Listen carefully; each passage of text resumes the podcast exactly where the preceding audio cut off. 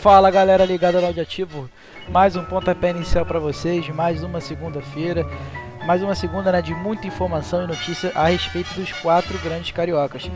É, vamos começar então rapidinho aqui com o Flamengo, né? O Flamengo que jogou contra o Santos é, na Vila Belmiro, o Santos jogando sem torcida, né? Mas o Flamengo conseguiu fazer um grandíssimo resultado é, fora de casa. O Flamengo, da, após ter sido goleado né, pelo Bragantino, o Flamengo foi bem no jogo. É, no geral, não foi um jogo assim do domínio pleno do Flamengo, né? O Flamengo em alguns momentos é, quase até que, que acaba tomando a virada, né, para o Santos, mas até que no geral conseguiu controlar é, o jogo, né? O Flamengo que foi a campo com Gabriel Barbosa, o Everton Cebolinha, é, Everton Ribeiro que fez um golaço de cabeça, Everton Cebolinha também que fez um golaço de voleio. Pô, partida gigantesca do Gerson, distribuiu muito bem o jogo. É, partidaça também do Pulgar, como tem evoluído né, o Pulgar, como ele tem mostrado o seu trabalho dentro de campo muito bem também. É, Léo Pereira mais uma grande partida, Matheus Cunha também é, até que seguro, não vejo ele com tanta culpa nos gols do Santos não. A partida foi 3 a 2 né? E o próximo, o Flamengo ganhou os três pontos, óbvio, encostou ali é, perto da liderança, né? Mas o Botafogo ainda está 7 pontos do Flamengo. Muita coisa, né, galera? É muita coisa. 7 não, 8 pontos do Flamengo, 7 pontos do Grêmio, né? O Flamengo está encostando no Grêmio e no Botafogo. Próximo jogo do Flamengo é válido pela Libertadores, né? Um jogo contra o Alcas para fechar aí a fase de grupos da Libertadores. Vamos ver as cenas dos próximos capítulos, né? É Luiz Araújo, que deve chegar também agora em julho, né? Essa janela do Flamengo é, fechou a contratação do Alan. É, o Flamengo está em busca né, de reforços, principalmente para o meio-campo, né? É, o Flamengo tem uma agenda muito, muito grande né, de jogos, está tá vivo nas três competições, né? A Copa do Brasil, Brasileiro e a Libertadores. São Paulo vai ter que trabalhar muito, né? É o amor por balão, amor por balão, é isso aí, galera. É, o Flamengo então vai jogar contra o Alcas né, na Libertadores às nove e meia da noite no Maracanã. Jogo nessa próxima quarta. É, de antemão, é, de antemão né, o próximo jogo, é, próximo jogo do Flamengo é, no Campeonato Brasileiro será dia 1 de julho, né, pela 13 terceira rodada contra o Fortaleza às seis e meia da tarde. O Flamengo tem obrigação de ganhar se quiser colar no Botafogo, né? Então é isso. Quem vai trazer as informações sobre o fogão, o nosso queridíssimo amigo Guilherme. Fala aí, Guilherme. Muito bom dia, muito boa tarde, muito boa noite a todos. Sou o Guilherme e vou falar um pouquinho sobre o mais líder do que nunca Botafogo. Botafogo enfrentou o Palmeiras no Allianz Parque e conseguiu fazer um feito que nenhum clube do Brasil vinha conseguindo há 31 jogos, ganhar o Palmeiras dentro do Allianz Parque. É, quanto ao jogo, Botafogo fez um jogo correto defensivamente. E é claro, jogar contra o Palmeiras no Allianz Parque é sempre muito difícil, é um time muito ofensivo. Mas o Botafogo é o líder, é o time que está melhor no campeonato e, como tal, fez um jogo extremamente competitivo. Conseguiu conter a superioridade de ataque do Palmeiras, né? A superioridade numérica que o time do Palmeiras, time do Abel, sempre implementa. Mas o Botafogo conseguiu em seus contra-ataques é, conectar né, seus contra-ataques e atacar de forma efetiva, fez o gol é, em um lançamento na área onde a bola desvia e aí mostra mais uma vez toda a qualidade do Tiquinho Soares dentro da área, né? Deu um corte no zagueiro e conseguiu finalizar de perna esquerda pro gol. E depois disso, aí a tônica do jogo foi o Palmeiras tentando, tentando, tentando com muito cruzamento, uma posse de bola que é comum desse time do Abel, mas sem a, é, sem a efetividade que esse time costuma ter.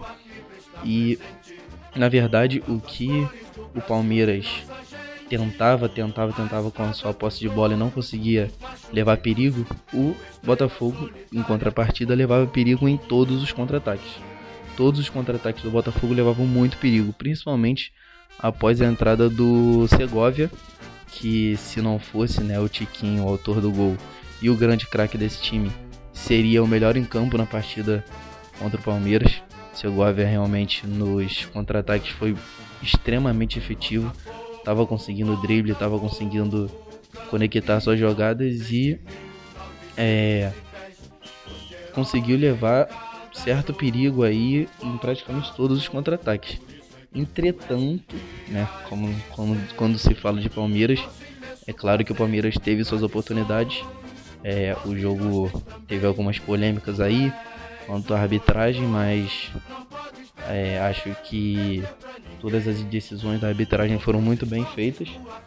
O gol do Palmeiras foi muito bem anulado. Tava, tava realmente em posição de impedimento ali o Gustavo Gomes na hora do cabeceio. Ele que é um jogador de extrema, extrema importância né, para esse jogo aéreo do, do Palmeiras, mas estava realmente impedido. E aí no segundo tempo tem o lance do pênalti. Na minha opinião, um lance claro. É, o pênalti muito bem marcado pelo Daronco. Empurrão dentro da área. E aí o Rafael Veiga, que é um excelente batedor ao lado do Gabigol aí, os melhores batedores de pênalti do futebol brasileiro, perde o pênalti, uma coisa que é extremamente incomum e também significa uma recompensa ao jogo que fez o Botafogo, na minha opinião, um jogo corretíssimo e acaba aí é, dando essa vitória pro, pro Botafogo, né? Botafogo mais líder do que nunca, é, bateu o seu seu concorrente aí a, a liderança tá, tá na liderança isolada e tem mesmo que priorizar o Campeonato Brasileiro é onde tem chance de, de ganhar. Não tem mais essa de que o Botafogo é um time é, azarão, que está surpreendendo. O Botafogo hoje em dia é realidade. E só tende a aumentar aí esse, essa diferença para o segundo e para o terceiro colocado, que agora o segundo colocado não é mais o Palmeiras e sim o Grêmio, mas tende a, a continuar alavancando aí mais e mais pontos na liderança se continuar com excelente futebol praticado. É, galera, o fogão tá inabalável. É o glorioso, né? Tá indo pra cima de todo mundo, ganhando todo mundo, né? São 10 vitórias em 12 jogos. Botafogo que é líder isolado do Campeonato Brasileiro, 7 pontos de vantagem para o vice-líder que é o Grêmio, né? É, vamos logo então as informações do tricolor carioca do Fluminense. Quem vai trazer as informações é o nosso querido Pedro. Fala, Pedro, tamo junto. É, Lucas, e o Fluminense conseguiu finalmente vencer e voltou a vencer. Conseguiu uma vitória aí 2 a 1 para cima do Bahia ontem no Maracanã, para aproximadamente aí 24 mil torcedores. O Fluminense que saiu atrás no placar, né? E no segundo tempo, com um a menos, né? Depois do Nino ter sido expulso ainda no primeiro tempo, conseguiu virar o jogo com um a menos, é, tendo volume de jogo assim ali no início, né? Com gols do Lele e do Pirani. O Lele finalmente aí é, voltando a marcar pelo Fluminense, tinha marcado logo que estreou.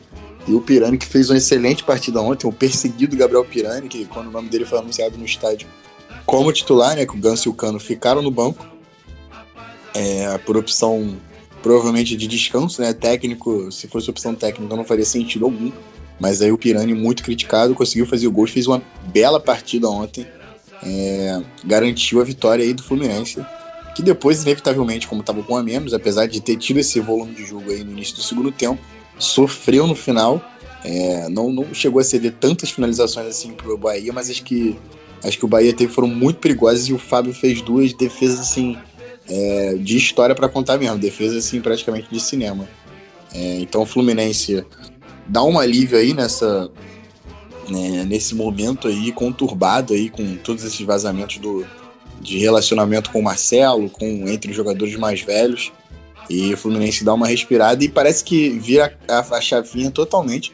Porque além da vitória e dessa forma gloriosa, assim, com um a menos, o Fluminense tá sondando aí o Léo Fernandes, muitos jornalistas já estão cravando é, o meio-campista do Deportivo Toluca no Fluminense e o, o jogador vem com números muito bons aí, na, na, na casa de mais de 10 gols e assistências aí em algumas temporadas pelo Deportivo Toluca que, que disputa aí a CONCACAF com frequência. Então, é, Fluminense parece que virou a chavinha e talvez volte a jogar aí o, o dinizismo. O dinizismo voltou.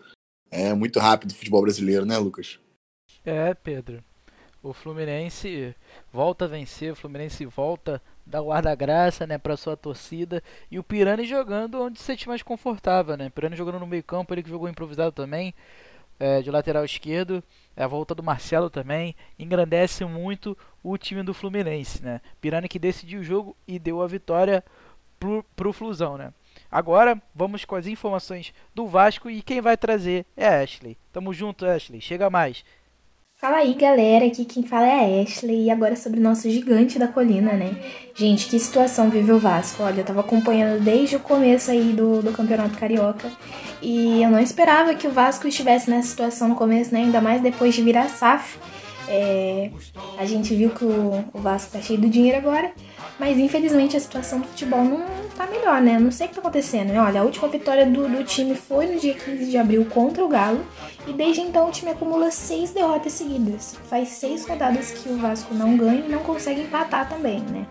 É, mais tarde o Cruz Maltino vai enfrentar o Cuiabá e olha, precisa vencer, porque nesse momento, né, o Vasco é o segundo clube com mais chance de ser rebaixado, ficando apenas atrás do Curitiba que tem 72%.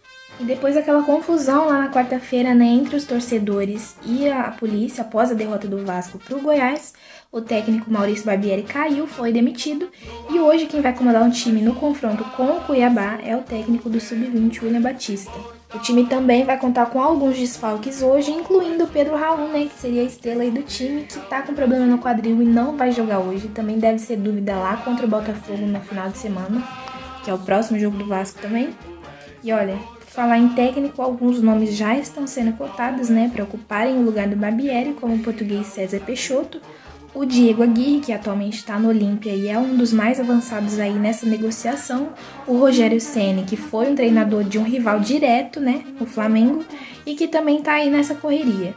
E olha, após ser demitido do Santos, o próprio Odair Helman também entra nessa disputa aí. Ele já havia sido sondado pelo Vasco em agosto de 2022, antes de assumir o Peixe, mas aí não deu certo essa correria, Maurício Fabielli. Enfim, é, agora é só esperar mesmo para ver qual vai ser a decisão da diretoria do clube. Lembrando novamente, ó, hoje o Vasco enfrenta o Cuiabá às 21 horas no estado do Luz Brasileiro pela 12ª rodada do Brasileirão. Se ganhar, vai a 9 pontos, passando o América e se aproximando da saída do Z4, que nesse momento é o objetivo, né? Não era o objetivo inicial, o objetivo era conquistar campeonatos e etc. Mas como não deu, nesse momento o objetivo é sair do Z4 e se afastar da zona de rebaixamento. E olha, se não ganhar a situação, vai apertando cada vez mais para o Cruz Maltino, que nesse momento é o vice-lanterna do campeonato, né? É, Ashley, lamentável o cenário que o Vasco tem vivido, né? Lamentável um time da grandiosidade do Vasco, né, o gigante da colina, só ter apenas 6 pontos em 11 rodadas. O Vasco que joga hoje né, contra o Cuiabá no Estádio Luz Brasileiro. Né, teve é, a suspensão né, de sua torcida e também do São Januário, o Vasco que não vai poder jogar no São Januário e ainda vai jogar no Luso Brasileiro sem a torcida, né? Lamentável mesmo, o Vasco precisa urgentemente reverter esse cenário para poder se manter ainda na primeira divisão, precisa ganhar com certeza o Cuiabá hoje. Então é isso, galera. Vamos chegando ao fim de mais um programa, mais um pontapé. É uma honra estar aqui do lado de tanta gente boa, Ashley, Guilherme, Pedro. Tamo junto, galera. Estamos juntos aí pro próximo episódio. Valeu e até mais.